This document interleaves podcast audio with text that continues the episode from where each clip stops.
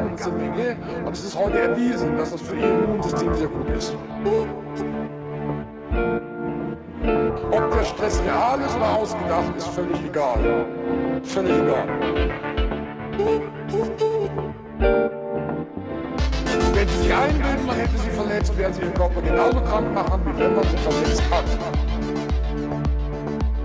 wenn Sie sich freuen, also ob Sie eingebildet oder real an positiven Dingen denken, es beeinflusst Ihr Immunsystem unmittelbar. Das kann man heute messen.